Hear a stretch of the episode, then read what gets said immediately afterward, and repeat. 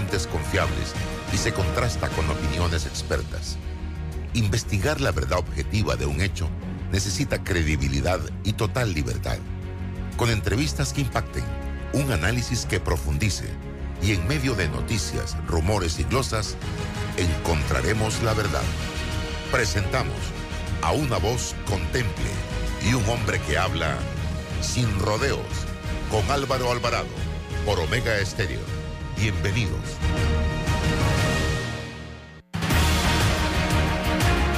Muy buenos días, bienvenidos a Sin Rodeos por la cadena nacional simultánea Omega Estéreo en sus dos frecuencias a nivel nacional, 107.3, 107.5 de costa a costa y frontera a frontera. Canal 856 para las personas que tienen el sistema de cable de Tigo, allí está la señal de Omega Estéreo.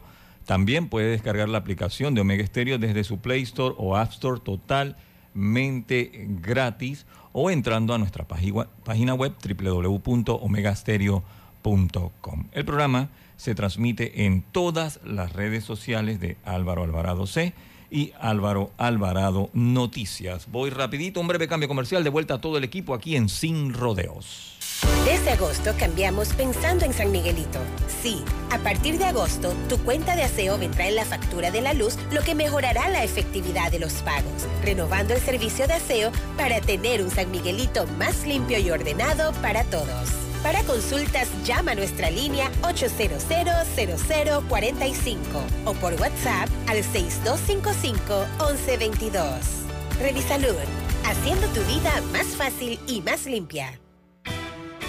¿Se imaginan si todas fuéramos iguales? Dichosamente, son nuestras diferencias, nuestras metas y nuestra manera de ver la vida lo que nos hace únicas. Pensando en nosotras, Global Bank nos ofrece un programa con condiciones flexibles, seguros, promociones, eventos y asesoría financiera para impulsarnos a cumplir nuestros sueños. Bienvenidas al programa Única, una banca por y para la mujer. Global Bank, primero la gente. ¿Ya probaste la nueva harina de maíz maicísimo? Es más rendidora, fácil de amasar, no se pega y queda suavecita. 100% harina de maíz precocida, sin aditivos ni conservantes. Ideal para hacer arepas, tortillas, bollos, tamales, empanadas y mucho más. Búscala en tu mini super favorito y en los supermercados a nivel nacional a un excelente precio. Maicísimo, el auténtico sabor del maíz. Panameña Panamá necesita tu voz. Una voz libre de violencia política de género. Que nada te detenga. Por más mujeres para una mejor democracia. Tribunal Electoral. La patria. La hacemos contigo.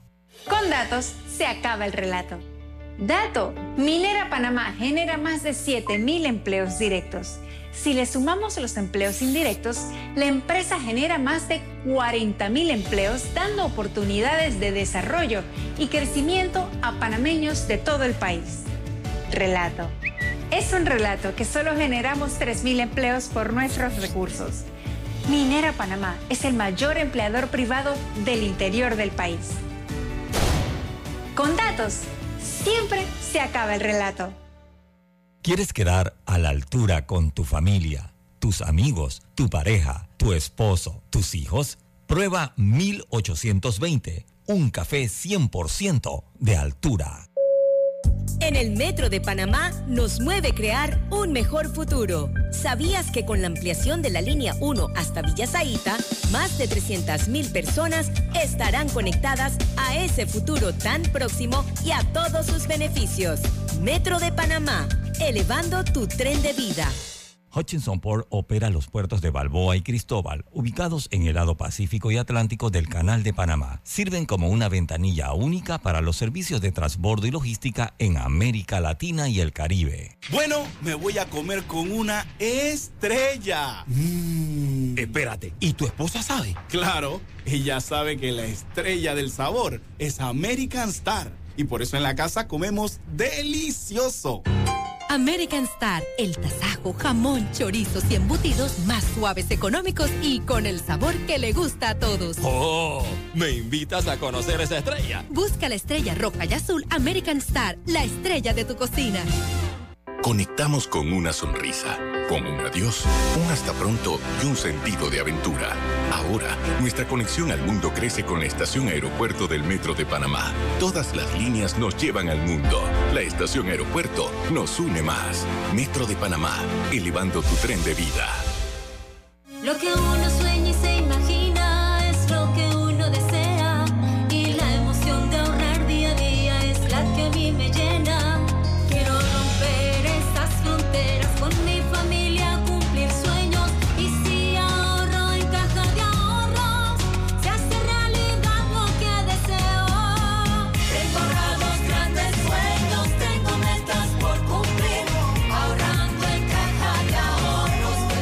cuenta de ahorros digital. Caja de Ahorros, el banco de la familia panameña. La información tiene diversas fuentes y opiniones. Aquí las encuentra. Está escuchando Sin Rodeos con Álvaro Alvarado. En Más Móvil alargamos tu décimo con 25% de descuento hasta fin de año. Al contratar mil megas por solo 37.50 mensual. Ven y visita nuestras tiendas Más Móvil. Para más información, másmóvilpanamá.com. La vida nos lleva a crecer. La familia se vuelve un familión. Las salidas se vuelven viajes a otra provincia. Y las entregas de tu emprendimiento se vuelven una empresa. Sea como sea que tu vida crezca, necesitas un auto de tu talla, como el Gilio Cabango, con espacio para siete pasajeros y mucha comodidad, donde quepan tus trips con lo top en tecnología y la seguridad que necesitas. Conduce el nuevo Gilio Cabango. Es momento de crecer, solo en Bahía Motors. Disfruta de tu tarjeta Mastercard.pago con los siguientes beneficios: sin anualidades, sin costo por usar en comercios o compras por Internet. Funciona en cualquier país del mundo y en cualquier ATM local o internacional. Saldos y consumos en tiempo real en nuestra aplicación. Solo tienes que seguir estos pasos. Descárgala en Play Store o Apple Store. Dentro de la aplicación busca activar nueva tarjeta y escanea el QR de la tarjeta. Verifica tu perfil usando tu documento de identidad vigente. Disfruta de tu tarjeta Mastercard punto pago, señoras y señores.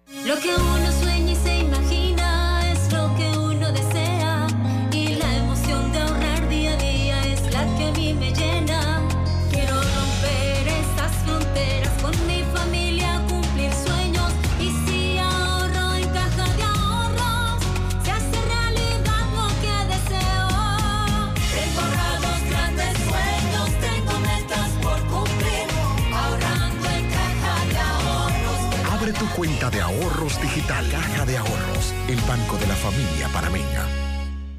Con datos se acaba el relato. Dato. El 99% del agua que utiliza Minera Panamá en sus procesos es de lluvia. Esta se almacena en grandes estanques y se reutiliza. De esa manera se garantiza el abastecimiento durante todo el año aunque no llueva. Con el nuevo contrato, la empresa pagará millones de dólares por su uso. Relato. No es verdad que Minera Panamá utilice en sus procesos agua potable que es para el consumo de los panameños. Informes independientes en radio, prensa y televisión confirman que la empresa hace un uso ejemplar del agua de lluvia y la gestiona con responsabilidad.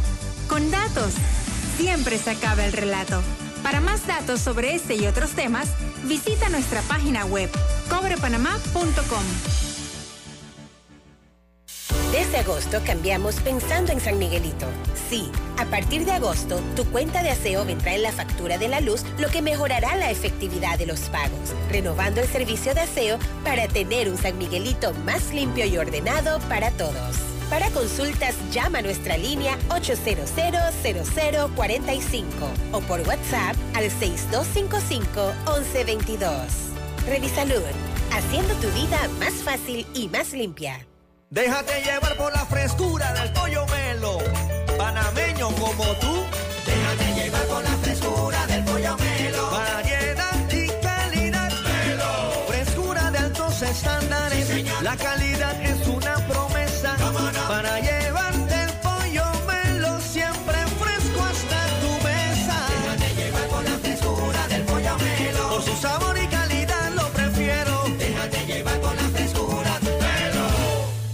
Hutchinson Port administra y opera los puertos de Balboa y Cristóbal, ubicados en el lado Pacífico y Atlántico. Están conectadas por ferrocarril y una carretera transcontinental con una distancia de 80 kilómetros. Está escuchando El Temple de una voz que habla sin rodeos con Álvaro Alvarado.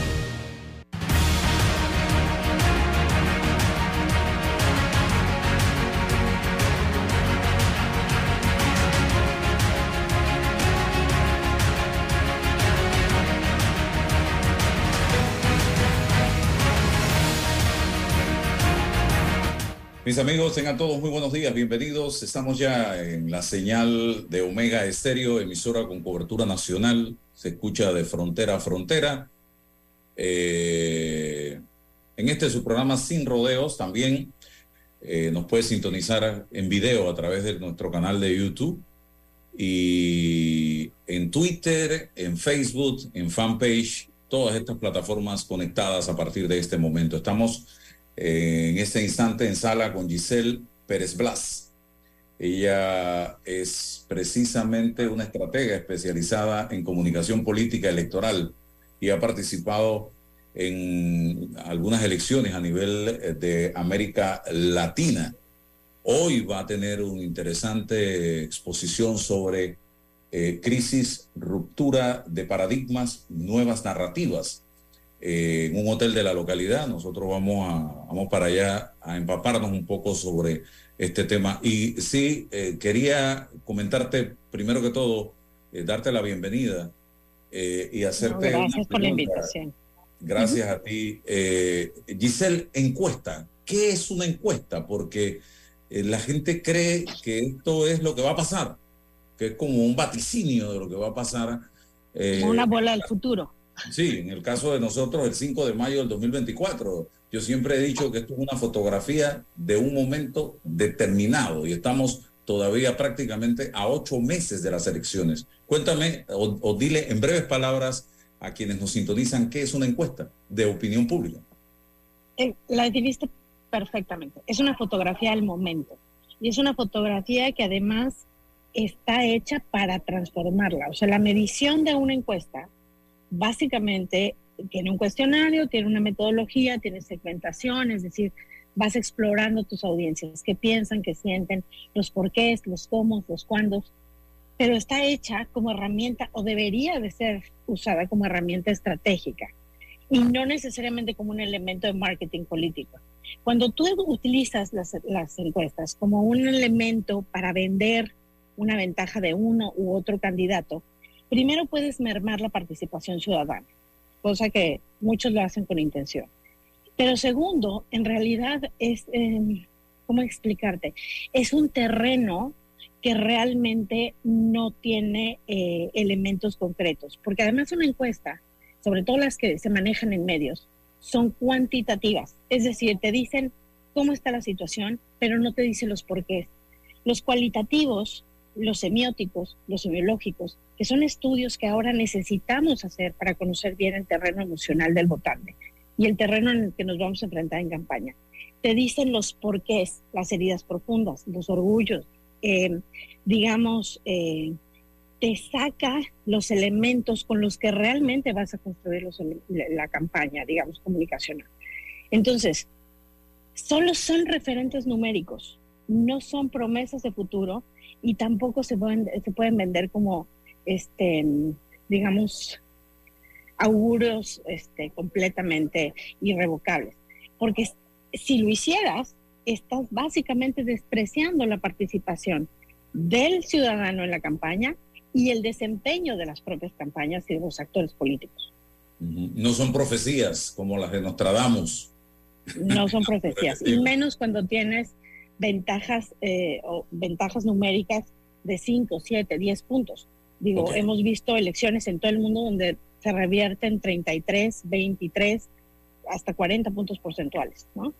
Ok, eh, puntos específicos. Eh, hay quienes dicen la, encuesta la gana el que la paga.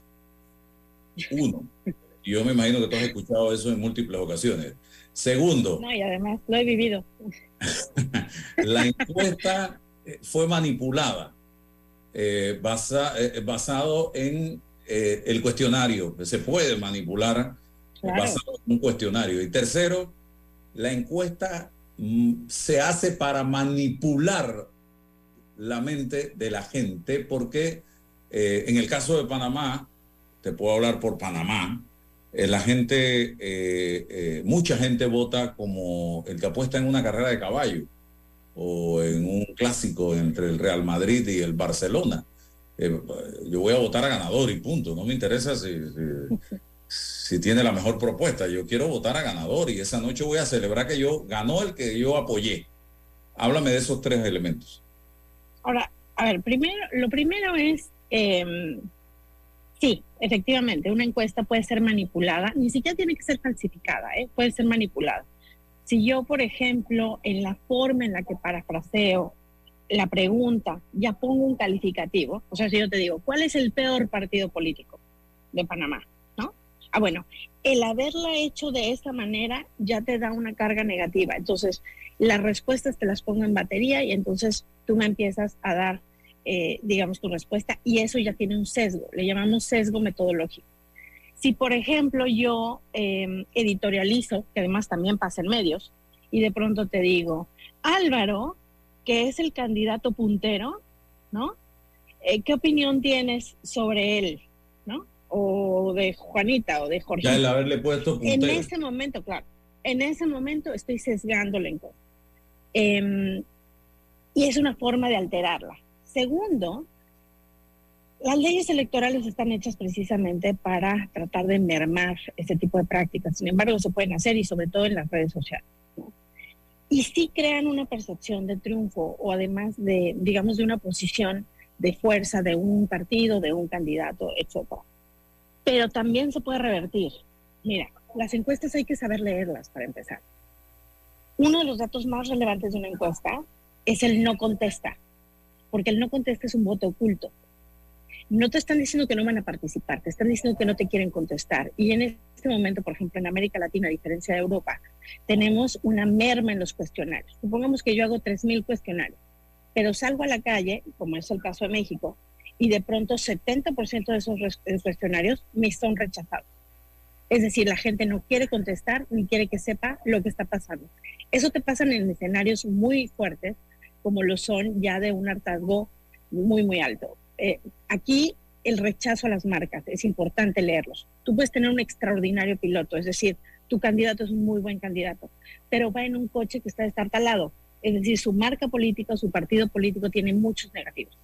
Eh, eh, estamos alcanzando, por ejemplo, creo que Panamá tiene rechazo de 70%, arriba de 70% a las marcas políticas.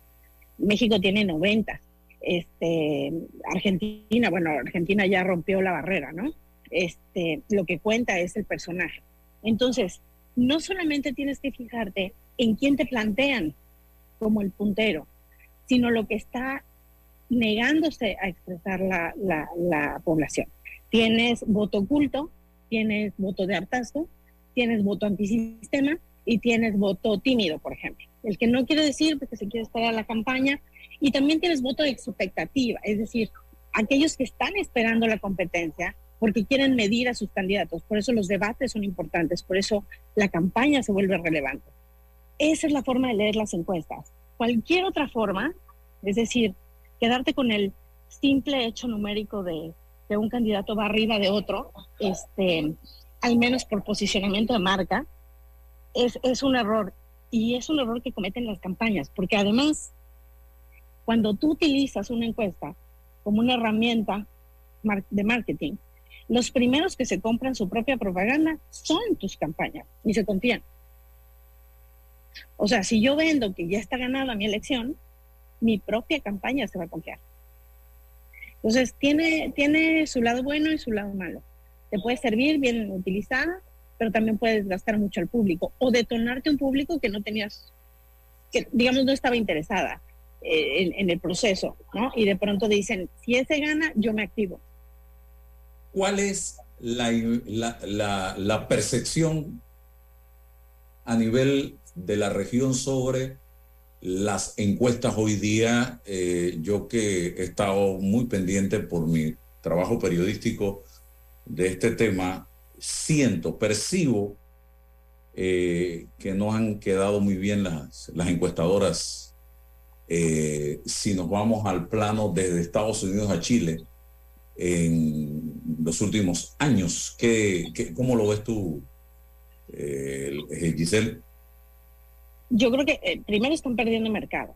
O sea, te voy a comentar un, para no particularizar en el caso de Panamá, pero por ejemplo, en México, en la elección del 2002, la guerra de encuestas, que además tienes una industria encuestadora y de, de, de, eh, de demoscopía muy fuerte, empezó a jugar como parte de la estrategia política. Entonces, tenías diferenciales enormes entre una encuesta y otra, se contradecían entre ellos, ellos salían a defender al candidato que, que les había sido contratado en medios, en fin, es un desastre.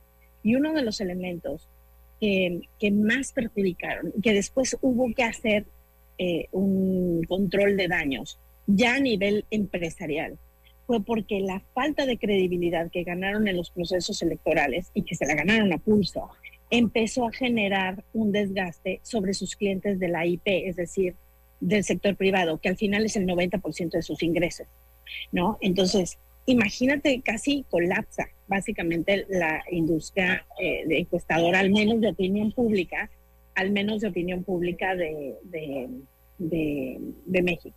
Lo mismo ha pasado en Chile, lo mismo pasó en Brasil, lo mismo ha pasado en Argentina. O sea, en el momento en el que el encuestador pierde, digamos, como la, la objetividad, también se perjudica la campaña, porque no tienes elementos de medición real para determinar hacia dónde vas a modificar la estrategia. Las estrategias no son, no, no están escritas en piedra, tienen que ir reaccionando conforme va reaccionando este, la audiencia.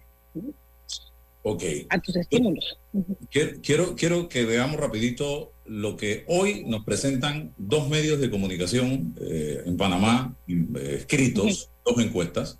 Eh, la prensa, por ejemplo, eh, Roberto, nos presenta un escenario. Aquí, por aquí lo tenemos. Este escenario, la intención de voto, vemos a un Ricardo Martinelli con 37%. Eh, luego, mira cómo está partido el pastel. 8 Martín Torrijos, 7 Rómulo Ruth, 6 Ricardo Lombana, 5 José Gabriel Carrizo, el candidato de gobierno, por ahí luego Blandón, luego Zulay, o sea, pedacitos del pastel. El, eh, y entre aún no sé, estoy indeciso y ninguno que yo realmente eh, esos dos cuadros los sumaría entre 16 y 10 me da 26%. Eh, eh, de un voto más o menos indeciso, le llamaría yo. Vamos a la otra, eh, eh, que registra los negativos fundamentalmente de los candidatos en la misma encuesta que publica la prensa, y el que más negativos tiene es José Gabriel Carrizo, el candidato de gobierno, con más del 50% de negativos. Gente que dice que no votaría por José Gabriel Carrizo.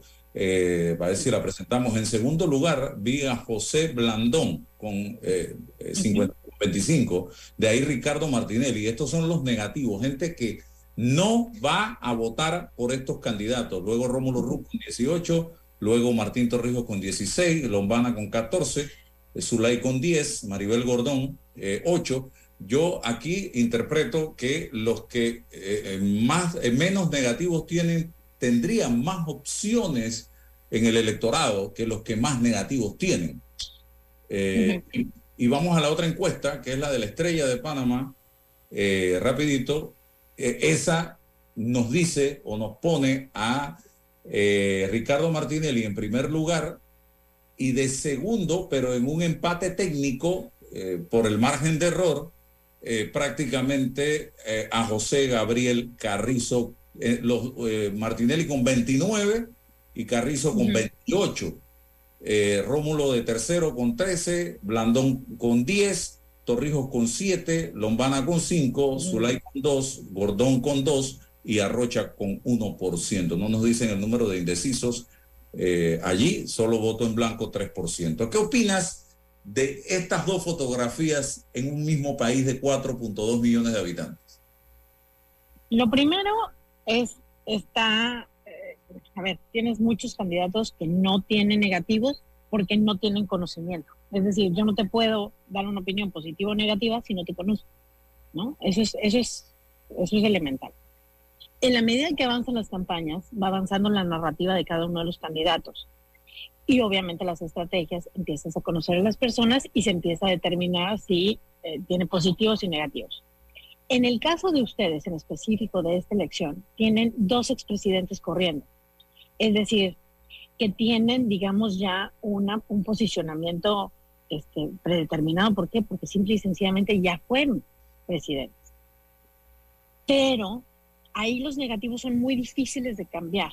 Es decir, los que ya piensan mal de ti no van a corregir esa, esa opinión. Pero puedes incrementar los que todavía no te conocen. Por ejemplo, en el caso de Torrijos, estamos hablando de casi 20 años. Sí. O sea, generacionalmente eh, hay mucha gente que tiene referencia de su nombre, pero no de su gestión y tampoco de quién es él como persona. En el caso de Martinelli no pasa así porque ha tenido mucha cobertura noticiosa por, por distintos temas. Entonces, obviamente, digamos que, y, y cuando digo por distintos temas, más bien es que la oposición le ha dado mucho cuadro. Creo que lo mencionan más que su propia campaña. Entonces, este, esa lógica te marca un poco estos números. Pero primero todavía no empieza la campaña.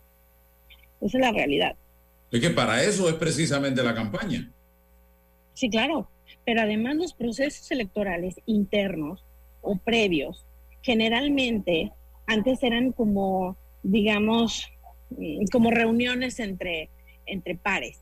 En este momento la gente está observando cómo funcionan los procesos internos dentro de los partidos. Y eso nos ha pasado, yo trabajo en 16 países en, en, en, todo el mundo y ya empiezan a observar desde, desde que empiezas a, catapultar a un candidato. Segundo, en el caso de, eh, del, del, candidato, digamos, oficial, es decir, del partido en el gobierno, generalmente ahí hay una permeabilidad de opinión. Es decir, si el actual gobierno estuviera extraordinariamente bien eh, posicionado, esa cascada de opinión positiva caería sobre una parte de su candidato. No cae toda. La, positiva nunca cae toda, pero la negativa cae entera. Es decir, absorbe completamente el desgaste eh, de gobierno, sobre todo los candidatos que han sido o muy oficialistas o que son, como decimos en México, por dedazo, es decir, que el presidente o el partido lo impone, ¿no? Sin que haya un, proceso interno. Entonces, es entendible que su desgaste negativo sea más alto. ¿Qué sucede? Tienes muy fragmentado eh, en este momento la opción de candidatos, pero no tienes fragmentado a la población. Sin embargo, si hay números suficientes, tú puedes quitarle a un candidato 11, 20 puntos con la campaña, pero además tienes un beneficio de la duda de un 20% que todavía no te ha decidido, un 10% que no sabe si va a participar o no, y eso se determina en campaña. Entonces, uno de los grandes errores del sistema político en, en, general es dar por sentado procesos sin tomar en cuenta al ciudadano. Y todo en esta vida es reversible. No hay victoria. Es, es como una batalla. No la puedes ganar en papel. La tienes que primero pelear.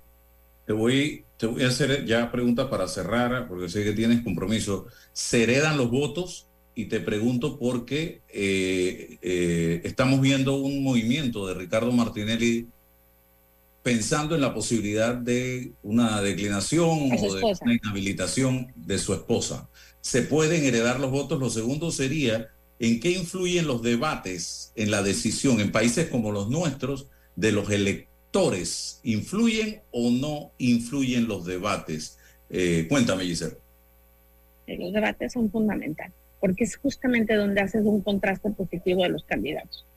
Eh, especialmente cuando tienes, eh, a ver, hay, varios estadios, que es parte de lo que voy a presentar en la conferencia, pero cuando tienes incertidumbre o preocupación por el futuro, los debates te dan un elemento mucho más amplio y pesan mucho más en la toma de decisiones, porque es ahí donde confrontas a los, a los, a las, básicamente a los que te quieren liderar o los que se plantean como, como guías de una nación, ¿no? Entonces eso, eso es importante.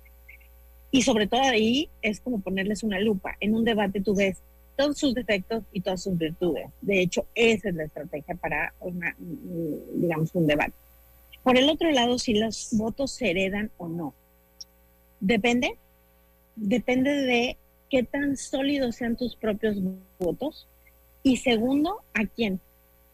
Es fundamental que la persona a la que designes tenga elementos similares de oferta política a este hacia hacia digamos el votante. No son canicas, no es como antes. Que le levantabas la mano de un candidato a otro y entonces este por arte de magia se pasaban este ahora sí que mis canicas te las presto. No funciona así y mucho menos cuando es porque no se permite o no se ve imposibilitado el candidato a, este, digamos, a competir. Donde sí pasaría, y casi es una regla, es cuando hay una tragedia, es decir, como un magnicidio, eh, como un, eh, este, una pérdida de un candidato, y entonces ahí tenemos, bueno, la historia nos lo dice, ¿no? Eh, triunfos arrasadores este, en prácticamente pues toda Latinoamérica, cuando te matan al candidato, que suena terrible, pero eso es la realidad, o cuando surgió una tragedia enorme, o cuando alguien tiene que declinar por presiones de un sistema sumamente empoderado. ¿A qué me refiero con un sistema sumamente empoderado? Cuando tienes candidatos que son underdog, ¿no? Lo que le llamamos este desprotegido que ha sido víctima del sistema, pero que se vuelve un héroe social. Panamá no tiene ese tipo de arquetipos en sus, en sus clases políticas no la tiene. Todos han sido presidentes, todos tienen su voto de poder y todos tienen o representan una fuerza política, electoral y además también este, de carácter empresarial y económico. ¿no? Entonces, eh, no es tan fácil transferir los votos de uno a otro. Y lo ultimitillo eh, que te quería preguntar tiene que ver con principios y valores. ¿Esto influye en el electorado eh, porque aquí en Panamá hay un discurso de robó pero hizo, y pareciera que eso a la gente no le importa. Eh, la honorabilidad, los valores, los principios en los candidatos a la hora de la elección, ¿le importa al electorado? Depende del estado de ánimo. A ver, hay distintos estadios. Yo creo que Panamá todavía no ha llegado a un nivel de hartazgo tal que prefiera destruir al sistema antes que, eh, digamos, darle una oportunidad. Creo que este es, esta es la elección donde le dan la última oportunidad al sistema político como tal. No estamos hablando de uno u otro candidato, de, recobrar el rumbo. Este, en este momento hay incertidumbre, no hay odio todavía enconado. Y eso es, eso es importante. Cuando tú ya tienes un odio enconado, el tipo de, arquetipo que eliges básicamente es un vengador. No te preocupa que haga bien su trabajo, te preocupa que llegue a cobrarle al sistema que tú sientes que te ha despojado o que te ha ofendido. En el caso, en este momento de, Panamá, creo que eh, es muy importante la oferta y la humanización de los candidatos, porque las marcas están muy deconstruidas. No están en esas encuestas los datos, pero sí en una encuesta que se va a presentar ahorita y en otros estudios que he visto, donde las marcas son las que han, tenido el desgaste. Con, marcas políticas me refiero a los partidos. No hablemos de ideología, sino de los partidos. Y si los negativos ya están en los partidos, el votante lo que se va a hipercentralizar es en quién eres tú como persona. Y además estamos viviendo un momento donde las narrativas, sobre todo post pandemia, la narrativa personal supera a la institución. A mí como persona me perdonas muchas cosas porque me humanizo, pero a la institución que represento no. Y esa es una, es una de las ventajas por las cuales te pueden decir que un candidato, bueno, este, mejor malo conocido que bueno por conocer, mm. ¿no? O este, o me quejo mucho de la corrupción, pero a lo mejor el de la corrupción en, en como la presentan los medios de ese candidato, siento que no me afectó en mi vida cotidiana. Tendría que construirse una narrativa por parte de la oposición de, reflejar cómo un acto de corrupción se refleja en tu vida cotidiana. De otra manera es un concepto muy abstracto, y sobre todo si son corrupciones eh, de escándalos que nosotros le llamamos de low impact, o sea, son las que más destruyen a los países, pero que la gente entiende menos, que son los eh, problemas financieros. Si alguien que en su referente imaginario no ha visto un millón de dólares junto, pues menos te va a entender 100 mil millones de dólares, ¿no? O este, o, o- o- un andamiaje internacional eh, de, digamos, de carácter financiero. Entonces, todo eso es un poco lo que, lo que, lo que va afectando. Por eso es tan importante la campaña y sobre todo la parte de contraste. No estoy hablando de campañas negras, sino el contraste de los candidatos, de sus argumentos y de su oferta política. Muy bien. Gracias, Giselle, que va a estar eh, en una conferencia magistral en algunos minutos. Ella es estratega especializada en comunicación política electoral, hablando de elecciones en América Latina, crisis, ruptura de paradigmas, nuevas narrativas. Así que, y se va a presentar también el resultado sobre una encuesta que piensa Panamá. Eso va a ser en breve. Nosotros vamos para allá ahora, así que por ahí les cuento mañana un poco de lo que pasó por ahí. Gracias. Hasta luego. Encantada y gracias a tu audiencia. Hasta luego. Bien, vamos al cambio comercial y retornamos, don Roberto, con más. Panameña. Panamá necesita tu voz. Una voz libre de violencia política de género. Que nada te detenga. Por más mujeres para una mejor democracia. Tribunal Electoral. La patria. La hacemos contigo. Disfruta de tu tarjeta Mastercard Punto Pago con los siguientes beneficios: sin anualidades, sin costo por usar en comercios o compras por Internet. Funciona en cualquier país del mundo y en cualquier ATM local o internacional. Saldos y consumos en tiempo real en nuestra aplicación. Solo tienes que seguir estos pasos. Descárgala en Play Store o Apple Store. Dentro de la aplicación busca activar nueva tarjeta y escanea el QR de la tarjeta. Verifica tu perfil usando tu documento de identidad vigente. Disfruta de tu tarjeta Mastercard punto pago, Señoras y señores. y señores. Bien, seguimos acá, seguimos adelante. ¿No tenemos todavía contacto con el invitado? Qué cosa más rara, me dijo a las nueve eh, que iba a estar conectado. Eh, eh, estamos esperando, le voy a decir aquí, eh, para que se conecte. Vamos a poner este video que tiene usted ahí de la ex primera dama de la República, eh, Marta Linares de Martinelli, eh, don Roberto Díaz, yo no sé si ya lo tiene, vamos a verlo. Y escuchen con atención. Bueno, muchachos, empezamos con preguntas curiosas a Marta. ¿Pepsi Cola o Coca-Cola? Bueno, definitivamente Coca-Cola. Y esa receta es el secreto mejor guardado a través de los años. ¿Cuál es su libro favorito y por qué? Yo diría La Casa de los Espíritus de Isabel Allende, porque es una historia de una familia, cuatro generaciones de una misma familia a través de la historia de Chile. ¿Qué es lo que más admira de su esposo? Bueno, yo diría que su tenacidad, la capacidad de levantarse cuando se cae y su amor al trabajo, porque sí que le gusta trabajar. Hoy, esta está caliente. ¿Usted es panameñista? Bueno, les cuento la historia de mi vida. Vengo de una familia panameñista donde mi tía, Ana Matilde Linares, hermana de mi papá, fue la primera esposa de Arnulfo Arias.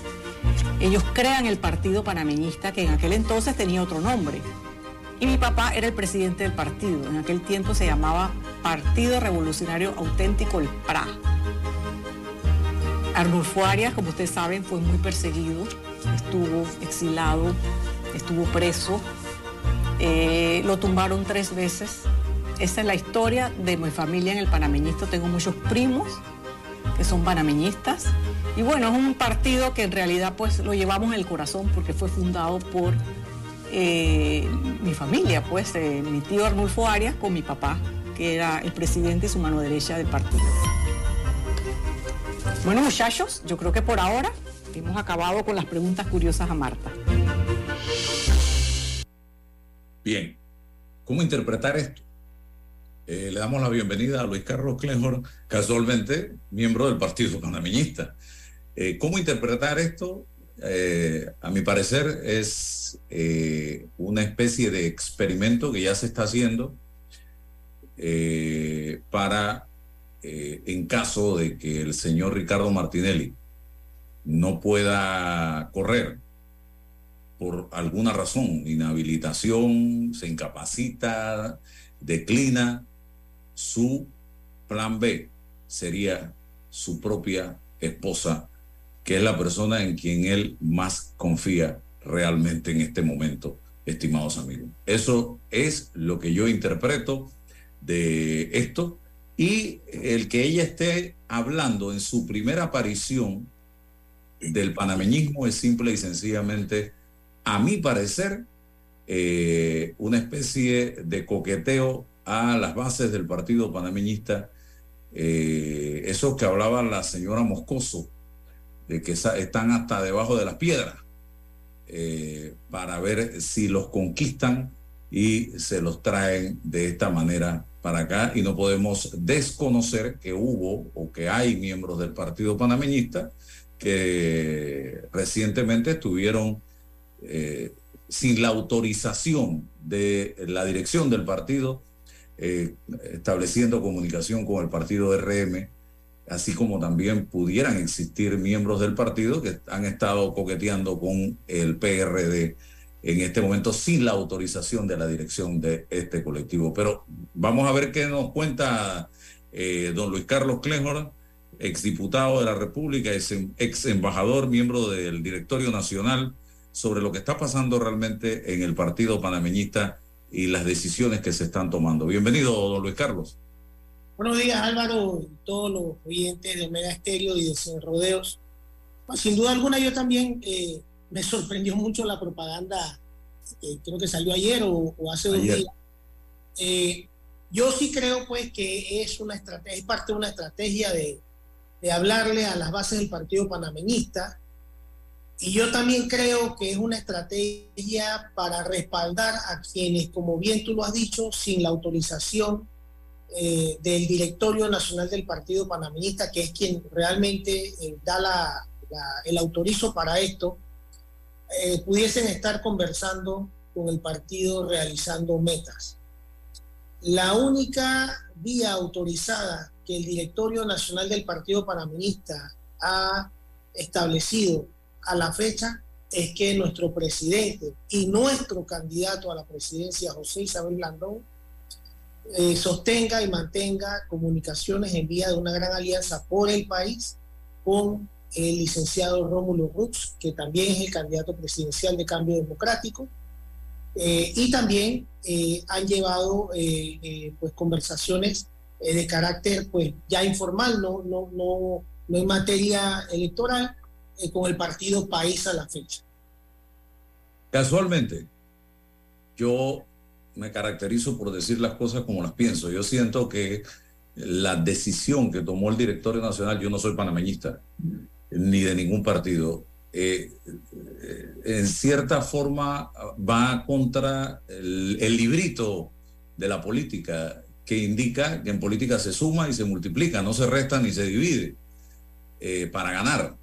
Y eso de no, de dejar en stand-by las conversaciones con el partido País por un incidente que se registró casualmente la semana pasada cuando yo creo que lo que debió haberse decidido fue, hey, eh, presidente Blandón, reúnase con el señor Álvarez y aclaren la- sus diferencias y vamos a seguir adelante tratando de lograr no solo que sea país, CD y panameñismo, sino también que se vengan a sentar el Partido Popular con Martín Torrijos y el partido eh, muy- otro camino del señor Lombana para tratar de fortalecer y solidificar una gran alianza eh, que pudiera tener algún tipo de opción en, pensando en el, futuro del país. No sé qué piensa eh, usted, señor Clejo.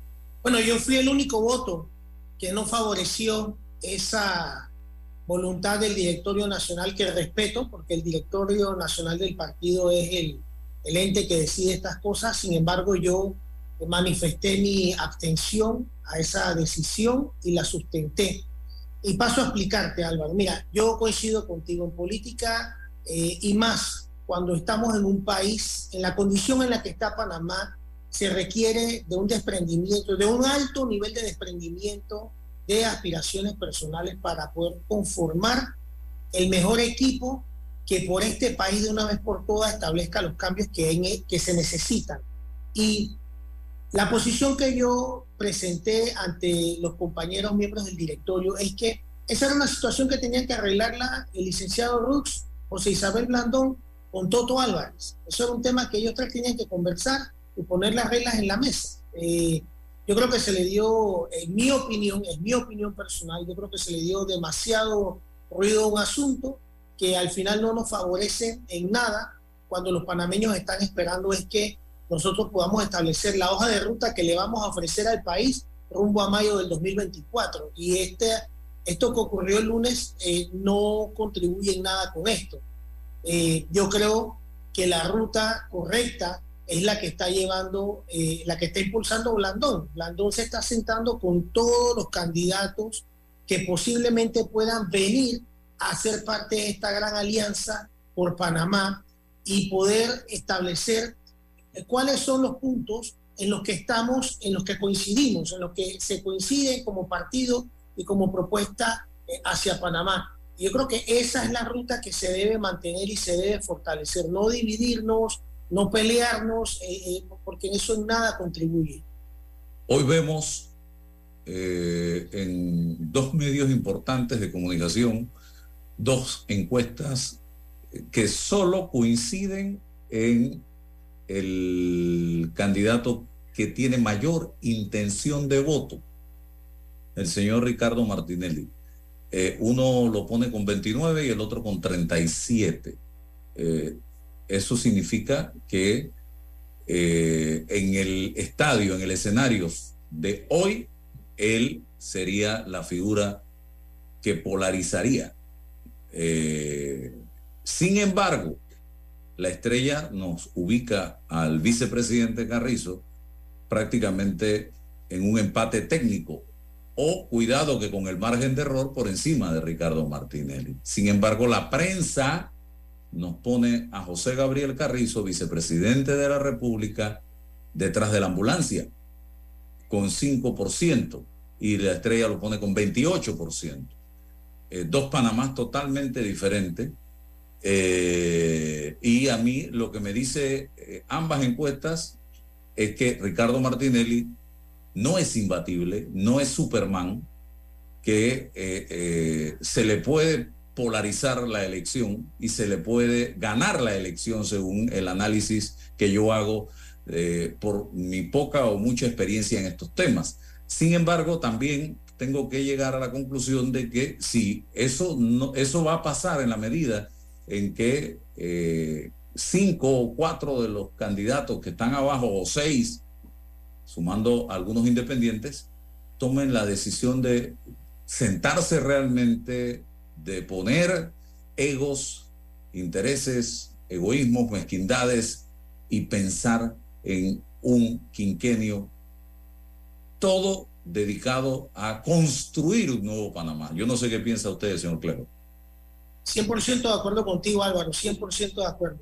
La, para mí el mensaje que más importante de estas encuestas es que hacen un llamado a la, a la unidad, a la mesa, al desprendimiento, a pensar en Panamá y en lo que verdaderamente este país está necesitando. Yo creo que todos los candidatos, quienes hayan ganado eh, con más votos o menos votos, todos los candidatos tienen que sentarse y ver si esto se trata de que yo quiero ser un candidato presidencial para sacar un 8% de los votos y tener cinco años de subsidio electoral por los próximos cinco años, o yo quiero ser un candidato presidencial porque yo quiero tratar de tomarme mi partido en los próximos cinco años, o yo quiero ser parte de una alianza nacional que a este país le dé una respuesta concreta de lo que vamos a hacer por el seguro social, que tome una decisión por la inmensa cantidad de subsidios insostenibles que tenemos, que tome una decisión en firme de lo que está pasando en Darién, que diga aquí se va a construir se va a licitar en los primeros seis meses de gobierno el nuevo hospital oncológico del país, grande, que pueda hacer que la gente del interior se quede allá y que no tenga que venir a formar filas de cuatro horas madrugando para recibir un tratamiento de quimioterapia. Yo creo que eso es lo que la gente, eh, eh, eso es lo que se necesita. Y en ese sentido, yo tengo que decir con mucha responsabilidad que el único, el único, con sus virtudes y defectos, que con claridad ha dicho en reiteradas ocasiones que está dispuesto a deponer su posición personal por el país es José Isabel Blandón. Es el único que lo ha hecho. Tú no has escuchado a ninguno de los otros candidatos decir en firme, en ninguna entrevista, yo por Panamá estoy dispuesto a bajarlo. No, todos te dicen, eh, eh, yo gané, la alianza comienza por mí y la alianza, eh, yo soy el que voy, unos porque te hablan de resultados del pasado, las elecciones no son, toda, cada elección es distinta una con la otra, otros candidatos te dicen, los que han estado antes, pues ya han demostrado que no pueden, entonces yo soy la vía, pero cuando tú vas nuevamente a estas encuestas independientemente de cuál te guste más y cuál no te guste, esas encuestas mandan un mensaje claro. O nos unimos o el próximo presidente de Panamá va a ser, para quienes les guste o no les guste, el señor Ricardo Martinelli Berlucano. O también en la división eh, se puede colar el actual gobierno a través del candidato Harrison o el voto duro del PRD. También, también es cierto, hay que recordar que el, PRD tiene una membresía altísima, tienen más de 700 mil adherentes y ya lo demostraron en su pasado torneo electoral interno, en que ellos tienen la capacidad de movilizar, ya sea con recurso estatal o no recurso estatal, ellos saben sacar sus votantes a las urnas. Y eso pues ya quedó demostrado y eso siempre tiene que ser un elemento a ser analizado en las mesas de estrategia frente a mayo del 2024. Una unidad eh, entre Blandón, Rux, Torrijos, eh, País, eh, Melitón Arrocha, que es miembro del Partido Panameñista, es viable en este momento y no incluyo allí en eso en ese paquete a Zulay Rodríguez porque no sé qué rumbo va a tomar Zulay Rodríguez al final, si va a correr o no va a correr, si va a apoyar a un candidato o va o no va a apoyar a un candidato y evidentemente la figura de Maribel Gordón que todos tenemos claro eh, la ideología que ella profesa desde el punto de vista político y que no es no coincide con estos candidatos que yo acabo de mencionar. ¿Qué piensa al respecto Luis Carlos Clon? Yo creo que esa alianza, esa alianza transmitiría mucha esperanza al país, pero sobre todo lo haría si esa alianza, una vez eh, establecida, lleva un acuerdo común por los grandes temas que los panameños están esperando en esos nombres, bajo esos nombres que tú has mencionado, hay experiencia, hay eh, compromiso comprobado, hay capacidad de liderazgo, eh, y yo creo que eso es lo que Panamá está necesitando. Panamá. Me quedó Lombana también. Eh, bienvenido, bienvenido, bienvenido, porque yo creo que sería una tremenda adición al grupo y a la mesa. El problema, Álvaro, es que si todos llegan a la mesa con la, premisa de que yo tengo que, de que esto comienza después de mí, yo creo que entonces ahí está el problema. Si llegan a la mesa todos con la disposición de decir, vamos a construir algo juntos, y esto no parte de que yo tengo que ser quien liderice esto, entonces yo creo que el resultado sería fabuloso para Panamá. Porque hay que entender algo, Álvaro, que es lo que personalmente a mí me preocupa mucho cuando yo veo a los distintos candidatos a la presidencia de la República que hasta hoy, que hasta hoy son candidatos. Y en estos saco a José Isabel Blando. O sea, pareciera los candidatos cuando hablan en la televisión que no entienden cómo funciona el, cómo funciona un gobierno, cómo, cómo se generan las políticas públicas en Panamá. O sea, la asamblea es vital para poder gobernar en este país. Yo no tengo que recordarle a los panameños lo que, lo que se vivió en la asamblea con Varela, lo que se vivió en la asamblea eh, con el gobierno de Martinelli y lo que se vivió en la asamblea con Mireya Moscoso. y lo que estamos viviendo hoy día en la asamblea. Exactamente. Entonces, si la asamblea no lleva a un grupo de diputados y diputadas que le permitan la gobernabilidad a quien gane la presidencia de la República, es perfectamente decir que va a ser por gusto, porque vamos a quedar sometidos a la voluntad administrativa y los deseos de la Asamblea Nacional. Y todos sabemos que en este momento hay conversaciones, sobre todo en los circuitos uninominales, de diputados que perdieron con Rómulo, con diputados del actual gobierno, para ver cómo protegen esos circuitos uninominales, algunos binominales y crear estrategias en los plurinominales. En caso de que se diese una alianza a la presidencia de la República de varios partidos, ellos van a tratar de ver cómo obtienen la mayoría en la Asamblea y entonces, ¿a dónde vamos a llegar? El próximo gobierno, yo te pongo un ejemplo, gana Ricardo Lombana. ¿Cuántos diputados tú crees que va a sacar Ricardo Lombana en otro camino en el próximo quinquenio si él se va solo? No saca más de siete diputados en este país. No lo saca. Y yo no estoy diciendo esto como un elemento eh, eh, despectivo, no estoy diciendo esto como un elemento objetivo. O sea, no sacaría más de siete diputados. ¿Cómo va a gobernar? Por decreto, desde la presidencia de la República, cuando todos sabemos que eso no es posible. ¿Cómo va a aprobar el presupuesto general del Estado? ¿Cómo va a llevar a la Asamblea la reforma que él proponga después del X número de diálogo nacional que se haya hecho por el Seguro Social? ¿Cómo la va a llevar a la Asamblea para ser aprobada cuando los diputados que tengan oposición que no son eh, favorables a su gobierno le digan, ah, no, yo no voy a apoyar eh, eh, por ejemplo, porque aquí a todo el mundo le da terror cuando se dice que hay que subir la, la edad de jubilación. Pero si esa es una medida paramétrica que sale como una necesidad eh, que tiene que ser totalmente ejecutada, entonces la oposición le va a votar en contra la reforma a la Caja del Seguro Social porque no es popular. Entonces, y, y así pudiéramos mencionar 100 ejemplos de lo que puede pasar de un presidente con una asamblea completamente en contra. Totalmente, y eso tiene que entenderlo la población panameña a la hora de elegir. Tengo información también de que hay ciertos entendimientos entre el PRD y el partido RM para eh, postulaciones abajo en el caso de algunos circuitos. Eh, ¿Has escuchado algo al respecto? Claro que sí, ellos han estado conversando y precisamente, o sea, los diputados que perdieron, los diputados que perdieron internamente en las elecciones de cambio democrático, ellos están viendo hacia dónde van a tomar dirección.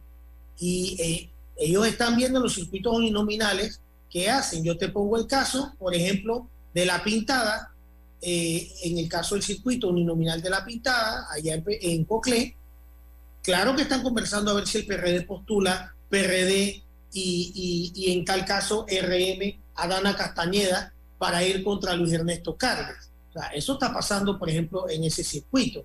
Y asimismo te aseguro que deben estar haciendo algún tipo de estrategia con el circuito 1-1 en Bocas del Toro. Y así nos podemos ir uno a uno de los circuitos uninominales y los binominales, y ellos están armando estrategias, pero la estrategia no va en función precisamente de que gane el candidato de uno o el otro a la presidencia.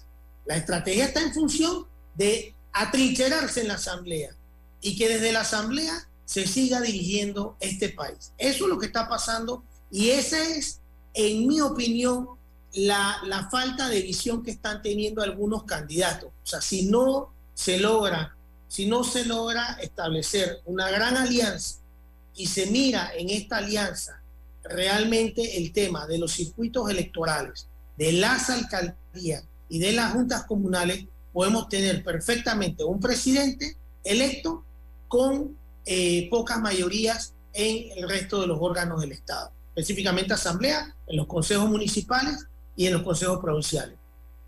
Bueno, Eh, muchísimas gracias, Luis Carlos Klenjor, por compartir con nosotros en la mañana de hoy. El tiempo se nos ha vencido. Eh, espero, Gracias por la invitación. que no- espero que no sea la última para que sigamos hablando un poco de política aquí en este programa. Hasta pronto. Buen día. Gracias. La información de un hecho se confirma con fuentes confiables y se contrasta con opiniones expertas.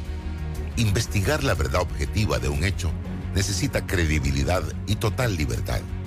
Con entrevistas que impacten, un análisis que profundice y en medio de noticias, rumores y glosas, encontraremos la verdad. Presentamos a una voz contemple y un hombre que habla sin rodeos